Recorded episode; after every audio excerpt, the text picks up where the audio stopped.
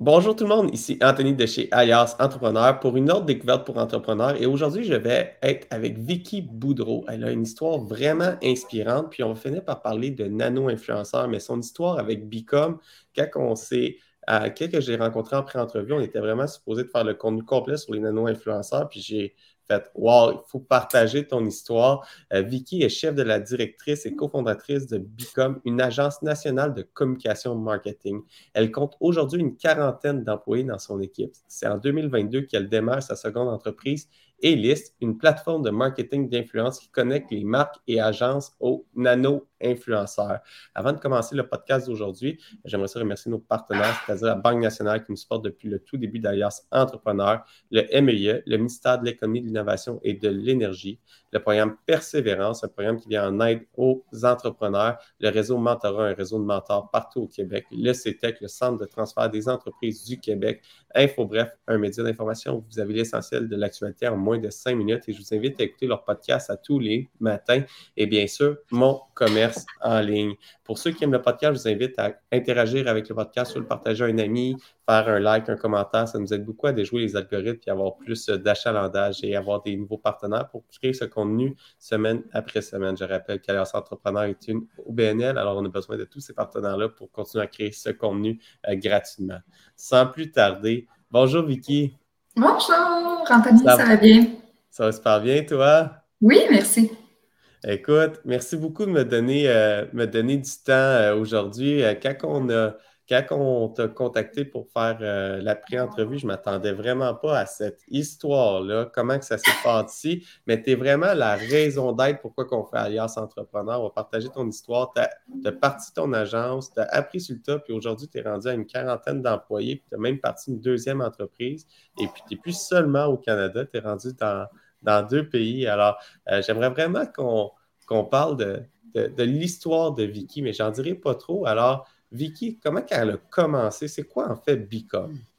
Mais en fait, euh, Bicom, c'est une agence de communication marketing. Au début, on était surtout orienté sur les relations de presse avec les journalistes. Euh, mais ça fait déjà 17 ans qu'on est en affaires, et que ça a évolué excessivement rapidement. On s'est retrouvé une des premières agences pardon, à s'intéresser aussi au marketing d'influence, euh, à l'arrivée des réseaux sociaux, tout ça. Euh, mais si je remonte un petit peu en arrière, euh, même quand même petite, là, enfant, euh, j'étais déjà entrepreneur dans l'âme, mais j'aimais aller au parc vendre mes jouets. J'organisais toujours des trucs pour me ramasser des sous. J'ai commencé à travailler. À l'époque, c'était légal comme serveuse. J'avais 13 ou 14 ans. Aujourd'hui, la loi vient d'être annoncée. Là, 13, je pense que c'est jeune un peu, mais j'ai toujours aimé l'idée d'être indépendante financièrement, puis de, travailler, de rencontrer des gens. Donc, euh, ça a fait en sorte que quand je suis arrivée euh, dans mon, premier emploi où j'ai rencontré ma partenaire actuelle, Marie-Noël, euh, j'avais déjà, le, le service à la clientèle à cœur. Donc, c'est vraiment une des choses qui, qui, m'aide dans ma carrière aussi. Là, si je remonte même à, mes années de serveuse début vingtaine, de savoir comment lire une table, est-ce que je vais leur jaser, est-ce que je les laisse tranquilles, me rendre compte que plus je vends des trucs chers sur ma facture, plus j'ai pour boire. Tout d'un coup, euh, tel dessert était le meilleur, tel vin était le meilleur. Puis ces attitudes de vente-là, puis de service à la clientèle euh, ont marqué comme mon adolescence, ma début vingtaine, puis ont fait de moi la femme d'affaires que je suis aujourd'hui, euh, sans aucun doute. Puis euh, là, Bicom, c'est venu avec une, amie qui t'a parti l'entreprise. Tu as parti ça euh, il y a environ 17 ans, mais tu as parti ça à quel âge? Puis comment c'est venu l'idée? Pourquoi tu as décidé de faire une agence de relations de, de presse, en fait? Ben, en fait, comment, comment ça s'est passé? Moi, j'ai étudié euh, en mode au Collège de la Salle, puis ensuite à l'université, à l'UQAM, en gestion de production de la mode. J'avais un stage à faire. J'ai fait un stage dans une entreprise où ma partenaire actuelle était déjà associée. Puis eux, euh, j'étais sa stagiaire, mais on est devenus amis, euh, puis on travaillait hyper proche rapidement. Donc eux, quand ils ont décidé de mettre fin à leur relation d'affaires, euh, moi j'ai suivi en fait ma partenaire actuelle dans la nouvelle business. J'avais l'âge de 24 ans. Comme elle, elle venait du milieu des communications, elle avait tout le volet relations médias, relations de presse. Elle avait déjà géré comment faire de la facturation, puis faire une paye. À l'époque, je me suis on signait les chèques à la mitaine les payes, c'était organisé, puis c'était pas encore informatisé. Puis moi, j'arrivais du milieu du marketing, donc je mesurais déjà tout ce qu'on faisait, c'était quoi le retour sur l'investissement? Par exemple, on donne un T-shirt à Marimé, qui était à Star Academy à l'époque, avec le logo de la marque. Je peux dire, bon, mais ça, si vous aviez payé pour être dans le 7 jours, ça vous aurait coûté 10 000 pour la page pleine. Fait qu'on calculait déjà les résultats, le retour sur l'investissement dans une industrie à l'époque qui n'était pas tellement mesurée. Les gens faisaient des gros parties, ils se croisaient les doigts pour que ça ait de l'impact. Nous, on, déjà, on mesurait nos résultats. Je pense que c'est une des choses qui a fait en sorte, euh, avec l'expérience de ma partenaire Marie-Noël, puis mon énergie, euh, qu'on a bâti quelque chose assez rapidement où on s'est fait remarquer par des plus grandes marques. Fait en commençant, tu t'es vraiment dit, on va, on va faire quelque chose de différent. Au lieu de seulement vendre de la, publicité normalement, on va commencer à vraiment mesurer l'impact. Alors, si on, donne tel montant de, de, de, commandite, tel montant en placement publicitaire dans, dans un influenceur ou dans un, en relation de presse, c'est quoi mon retour sur investissement par rapport au reste des placements publicitaires que je préfère? Exactement. On pouvait calculer à l'époque, aujourd'hui, c'est plus des mesures, c'est des mesures qui sont désuètes, mais on pouvait dire, bon, mais un article d'une page pleine, ça vaut tant parce que si vous aviez payé pour cette page-là, ça aurait valu tant. Puis de faire des, aussi de suivre, euh, par, exemple, euh, euh, lesquels influenceurs étaient les plus performants. À l'époque, c'était beaucoup des personnalités publiques. Les influenceurs comme tels sont arrivés un petit peu plus tard, mais de mesurer tout ça, je suis sûre que j'ai fait des rapports qui n'ont jamais été lus par personne, mais moi, ça me passionnait. de mesurer chaque dollar investi, ça va où? Puis j'imagine que tu trouverais ça plus, plus facile vendre aussi tes placements en étant convaincu que ça, la valeur que ça avait, c'est, en tout cas de mon côté, quand que je vends quelque chose que je suis convaincu de la valeur, c'est plus facile à vendre que quand on monte un plan de commandite, puis je suis comme, hey, quand il n'y a pas de fond au plan, c'est difficile à vendre, mais quand il y a un fond, on sait exactement c'est quoi la valeur de chaque chose, je trouve ça plus facile, euh, plus facile à vendre. Oui, puis au même titre que nous, en relations publiques à la base, on ne peut pas garantir des résultats parce qu'on n'achète pas l'espace médiatique. Donc, il est arrivé même des figures de cas où on avait négocié des euh, bonus, des incentives. Euh, donc, pour chaque euh, quart de page, on recevait un montant. Pour chaque demi-page, on recevait un montant. Mais il est arrivé des figures de cas où on a tellement performé que les clients n'ont pas été capables d'honorer leur facture, qui est, qui, est, bon, mais qui n'est pas bon. Oui, c'est un modèle qu'on avait essayé pendant un moment c'est donc bien malade. Fait que même sa facturation, tu as, innové. Alors, tu as commencé avec ta partner, tu étais, tout seul, en fait, avec elle, j'imagine, au début?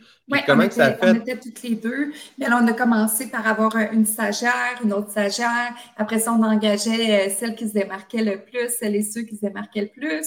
Après ça, on avait, on était une équipe de 3-4 5. Puis là, moi, je disais tout le temps à ma partenaire, OK, on va être correct comme ça.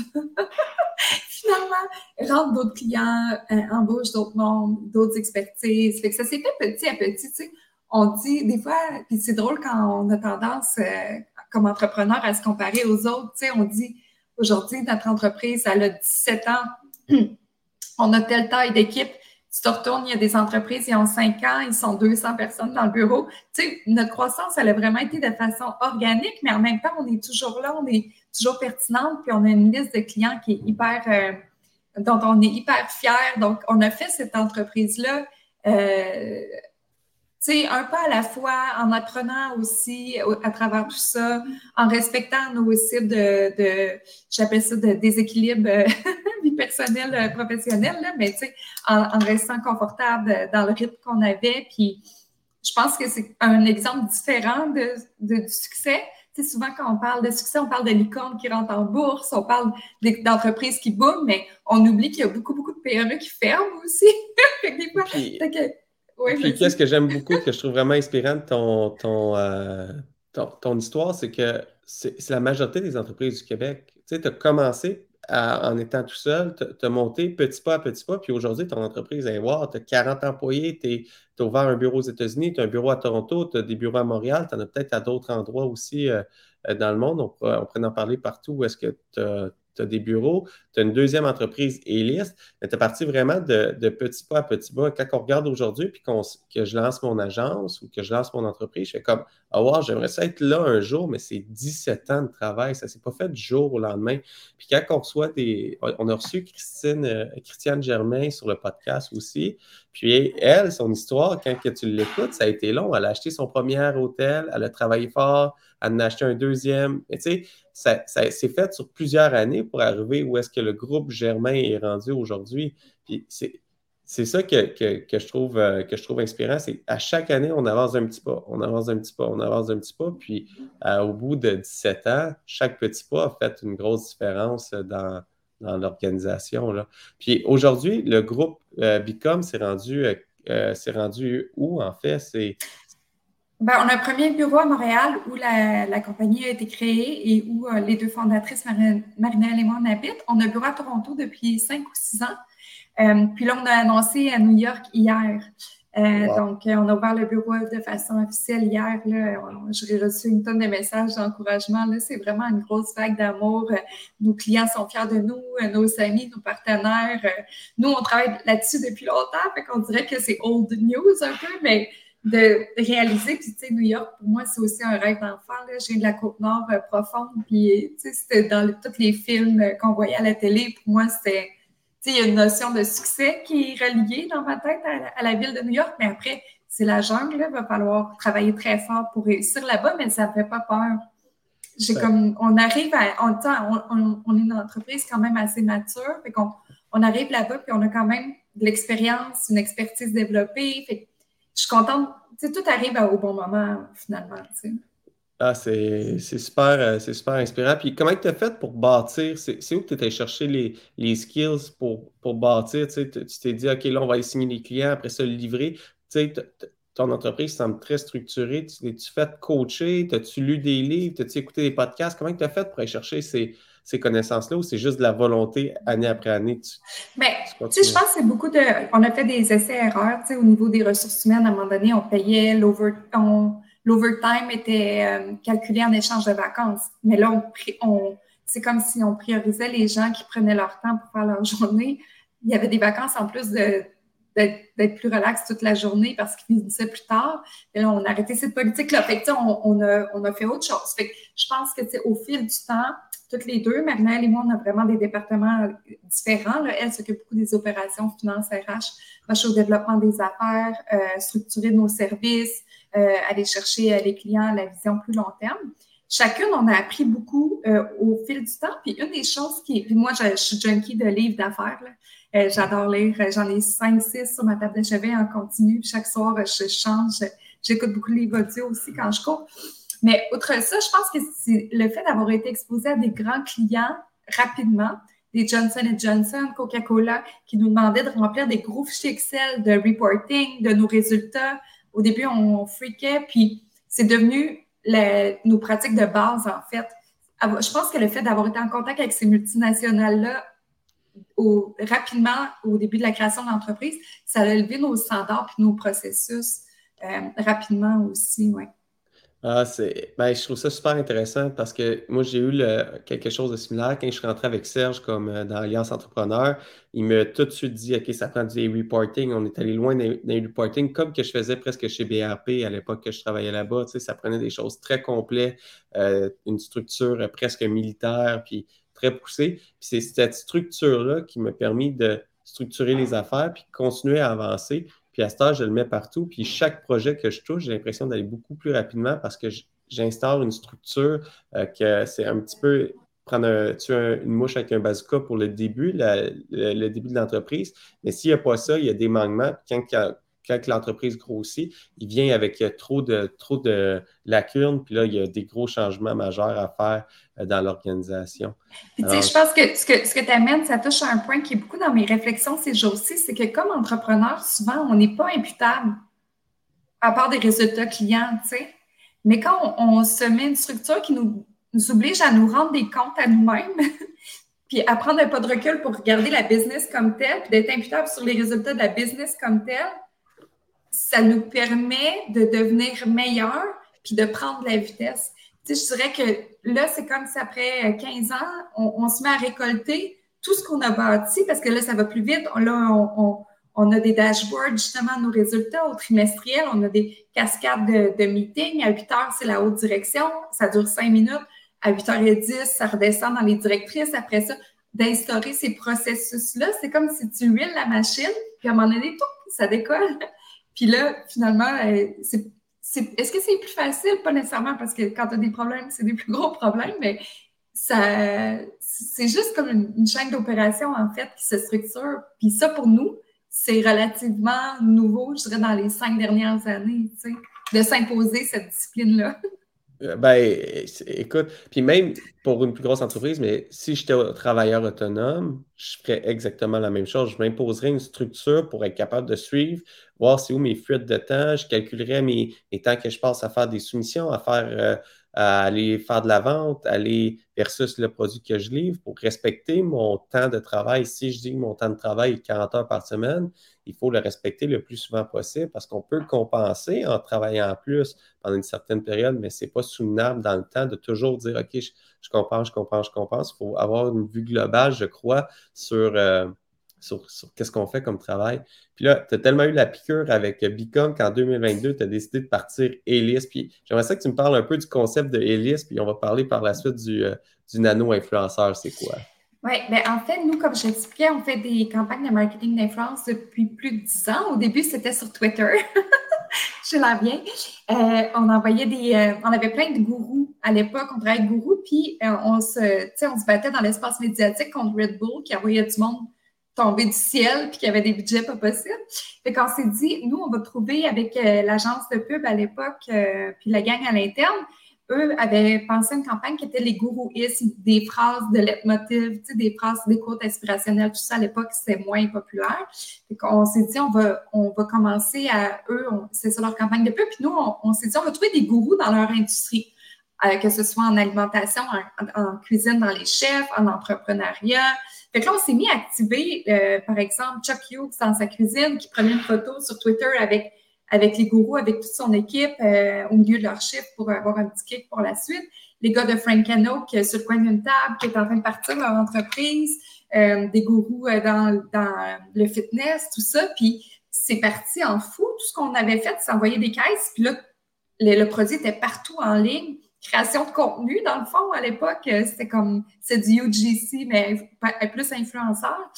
Euh, fait qu'on est parti avec ça. Fait que là, on s'est mis à rouler comme ça. Puis, à un moment donné, comme on le sait, là, le, milieu des influenceurs, ça a beaucoup évolué. Les tarifs atteignent des sommets pas possibles. Puis, le taux d'engagement des influenceurs réguliers n'arrête pas de baisser. là, en 2018-2019, là, je ne dormais pas. Je me disais, qu'est-ce qu'on va faire avec ça? Nous, si les influenceurs nous coûtent une fortune, on marche plus. Tu sais, je fais plus d'argent, c'est quoi l'intérêt? Dans l'espace médiatique, les relations publiques, euh, presse traditionnelle, si tu n'as pas acheté de pub, tu n'as plus nécessairement le droit d'avoir un article. Avant la rédaction, puis la pub, c'est très séparé. Maintenant, c'est un peu plus euh, avec toutes les difficultés qu'on connaît des médias. Fait que là, j'étais comme, ma business, ça s'en va où? Puis je me disais, ah, j'aimerais ça retourner avec la vibe de proximité, puis des gens qui aiment ça découvrir des produits, puis qui sont vraiment contents de les recevoir, qu'on n'est pas obligé de leur faire un chèque, un gros chèque.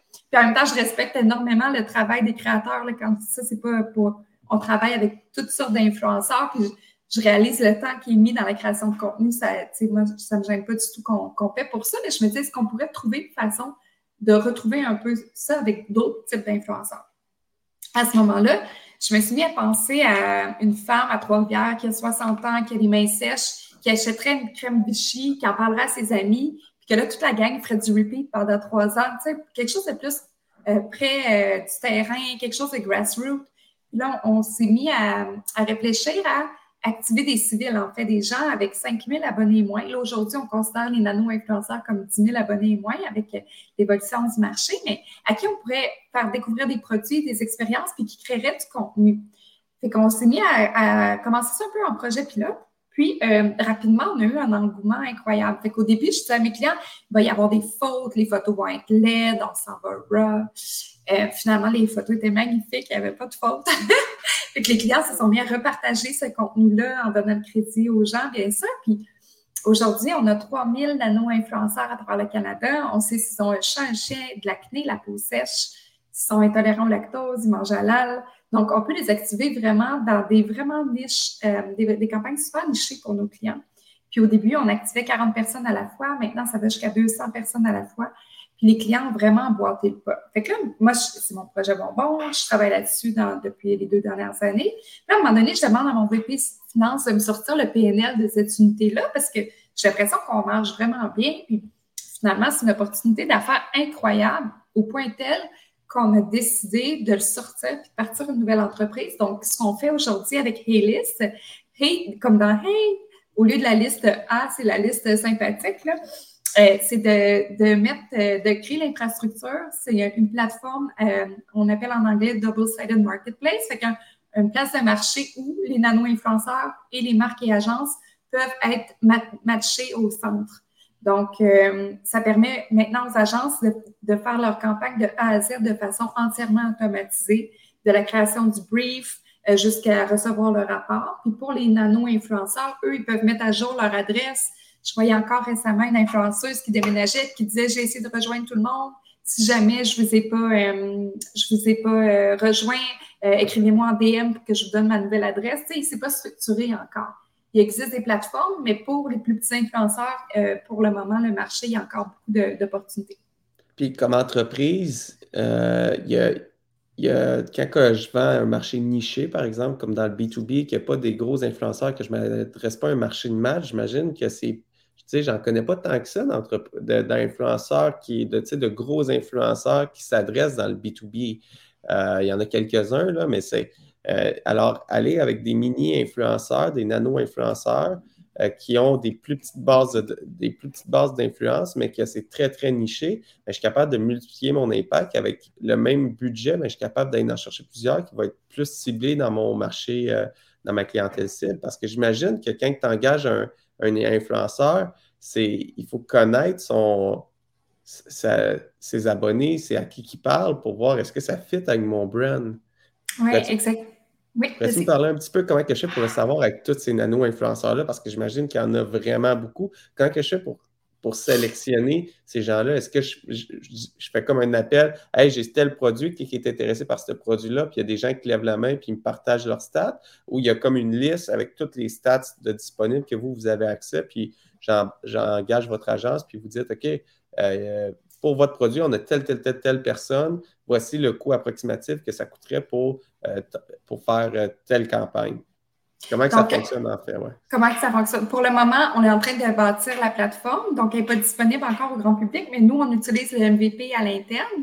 Euh, puis comment que ça fonctionne? C'est que, admettons qu'on veut des, je sais n'importe quoi, des hommes de Calgary qui aiment le country, puis qui sont vegan c'est vraiment précis, mais là, à ce moment-là, on va d'une part aller voir avec nos tags dans notre banque de données qui correspond à ce profil-là.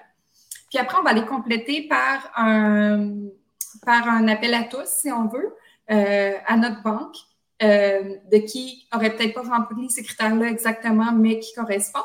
Puis en troisième lieu, on va aller recruter directement euh, sur le terrain à l'aide de, de scrapers, de, hashtags, puis de, partenaires aussi qui peuvent nous aider.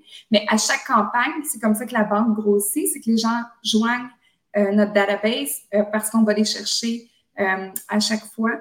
Donc, c'est vraiment de cette façon-là qu'on fonctionne.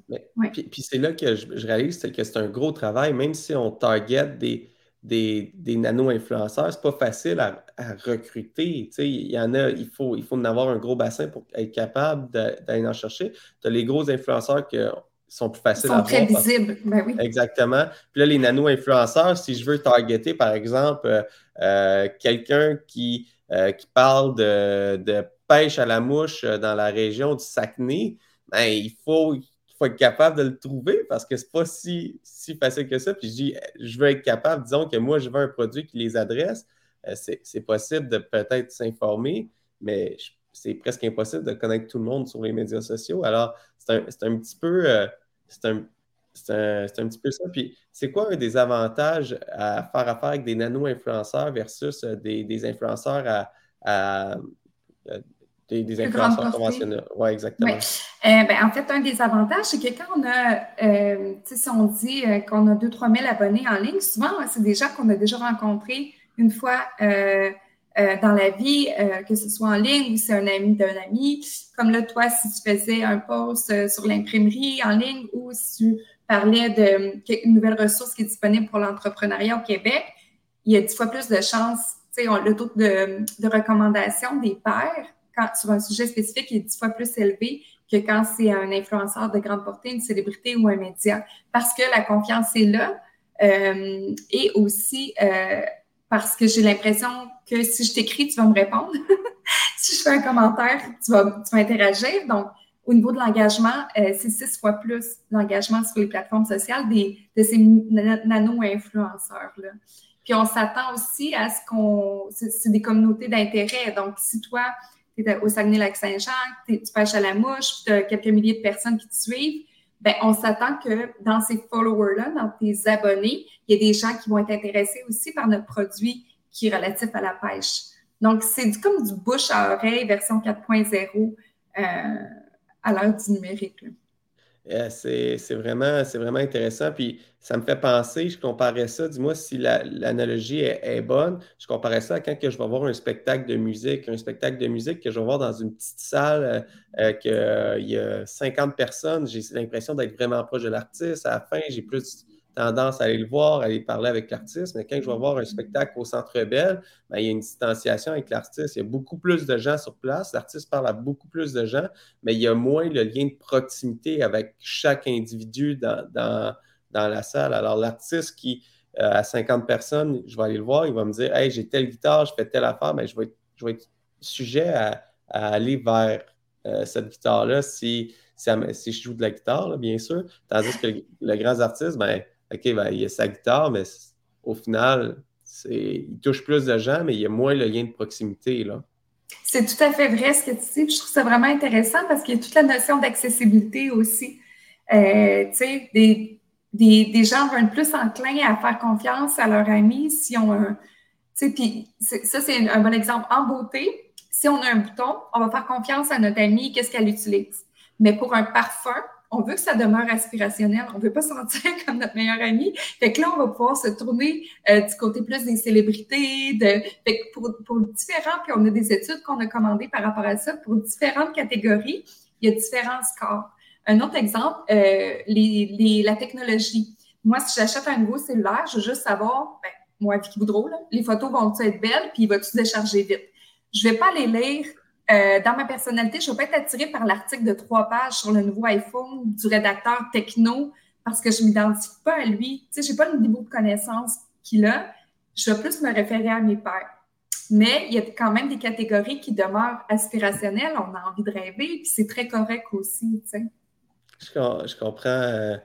Euh, je comprends. Fait que c'est vraiment par catégorie de produits. Puis ça vient avant de commencer à voir est-ce que je devrais faire avec un nano-influenceur, avec un influenceur de, la relation place, placement média, c'est de connaître vraiment à qui que je veux parler, comment que je veux parler, puis connaître comment son consommateur prend sa décision d'achat, parce que c'est tout ça qui va influencer comment que je vais faire ma, stratégie euh, de, publicité. Puis quand on fait affaire avec des nano-influenceurs, est-ce que le coût il est très élevé ou on est capable d'en de faire une. Euh, disons qu'il y a plusieurs nano-influenceurs qui touchent ma, clientèle cible. Est-ce que c'est possible d'en engager plusieurs relativement en même temps pour avoir un impact massif, un petit peu comme que tu parlais avec Guru, que vous avez inondé le web avec une panoplie. Euh, avec une palette. Euh, une, palette d'influenceurs. Y a-t-il encore possibilité de le faire avec des stratégies de nano-influenceurs, de targeter, dans targeter plus, oui, il y, a, encore, euh, il y a encore plusieurs nanos qui vont être euh, qui vont être confortables de créer du contenu en échange de produits uniquement. Donc, euh, souvent, la valeur des produits est assez importante, fait qu'ils vont créer du contenu en conséquence. C'est sûr qu'on voit un mouvement de que les gens veulent être de plus en plus rémunérés en argent en compensation aussi. Mais tout ça, c'est en évolution, mais ça demeure assez, ça demeure très accessible. Tu sais, un autre truc que je donnerais à nos entrepreneurs qui nous écoutent, là, écoutez en ligne, voyez c'est qui les gens qui sont déjà vos super fans. Envoyez-leur un cadeau. Ils sont déjà là, ils vous aiment, vous n'allez pas être obligé de les convaincre. Allez amplifier les gens qui sont déjà vos fans. Donnez-leur de l'amour, ils vont juste vous aimer encore plus, puis parler encore plus de vous. Ça, c'est des quick wins qui ne demandent aucune agence, aucune plateforme. Tu sais, d'entretenir ces relations-là avec votre fanbase. D'entretenir notre lien de proximité avec notre clientèle. Exactement. C'est comme, dans le fond, le bouche-oreille. C'est la même chose. Le client qui vient te voir, que tu sers bien, que tu lui fais un, petit love de plus, un, petit, cadeau, une surprise, ben, il va être plus enclin à en parler à d'autres amis. Le bouche-oreille va aller plus, plus, rapidement. Et voilà, ça, ça va faire euh, de, de effet boule de neige. Aurais-tu un dernier mot que tu aimerais dire à nos entrepreneurs, Vicky? Ben moi, je vous dirais, puis là, ça va l'air super quétaine, mais rêver, rêver. Tu sais, moi, je rêve de New York depuis que j'ai cinq ans et demi, puis là, hier, ça arrive, tu sais. Rêver, rêver, mais faites-vous un plan. tu sais, je reviens à l'imputabilité tantôt. Tu sais, il faut être imputable envers soi-même, puis de mettre les... Mettre les euh, tu sais, oui, de lancer des choses dans l'univers, mais tu sais, d'avancer aussi dans l'univers, puis de, de bien s'entourer aussi, puis de... Tu sais, j'aurais un million de, de, de petits conseils à vous partager, mais je pense qu'une des, premières choses à faire, c'est d'apprendre à vous connaître et de voir vos, limites sont où. Moi, je les connais, mes limites, puis je, je, je m'entoure des gens qui vont qui sont plus brillants que moi dans certains segments parce que je reconnais que c'est pas ma force. Puis comme ça, j'essaie pas de tout apprendre puis de tout comprendre, puis ça me permet d'avancer plus vite, de bien m'entourer, puis d'apprendre des autres. Euh, je pense que c'est bien aussi, puis ça vient dans le plan. quand vous, si vous avez des rêves, ben, entourez-vous des bonnes personnes qui, en équipe, euh, tout le monde ensemble, vous allez avancer dans la même direction. Tu sais, des fois, on ne peut pas partager nos idées, on a peur de survoler ses idées, on ne fait pas confiance aux autres. Moi, j'aime mieux faire trop confiance, me faire avoir une fois sur mille que de, m'empêcher de m'entourer du bon monde. Ben, écoute, c'est un super de bon, euh, conseil, euh, Vicky. Je dans la même direction. Moi, je parle de mes idées à tout le monde possible. Je lunch même avec mes mes collaborateurs, que je les appelle. Compétiteurs, oui. Ouais, c'est des compétiteurs, mais je les vois comme des collaborateurs, puis je leur partage mon plan stratégique. Je leur dis, c'est là que je m'en vais, euh, c'est ça que je fais. Toi, c'est où tu t'en vas? Euh, on peut-tu collaborer? Y a-t-il des choses qu'on peut faire ensemble? Puis c'est, vraiment dans l'optique de, vision. Puis à date, ça m'a toujours porté euh, beaucoup plus fruit que, que, que que brimé. Tu sais. Euh, alors, merci beaucoup de ton temps, Vicky. Euh, j'aimerais remercier les gens d'avoir écouté le podcast jusqu'à la fin. Pour ceux qui ont aimé le podcast, je vous invite à le partager à des amis entrepreneurs et j'aimerais ça remercier nos partenaires, c'est-à-dire la Banque nationale qui nous suit depuis le tout début d'Alliance Entrepreneur, le MEIE, ministère de l'économie, de l'innovation et de l'énergie, le programme Persévérance, le réseau Mentorat, le Centre de transfert des entreprises du Québec, InfoBref et bien sûr mon commerce en ligne. Et je vous retrouve la semaine prochaine pour une autre découverte pour entrepreneurs. Bon week-end. Merci.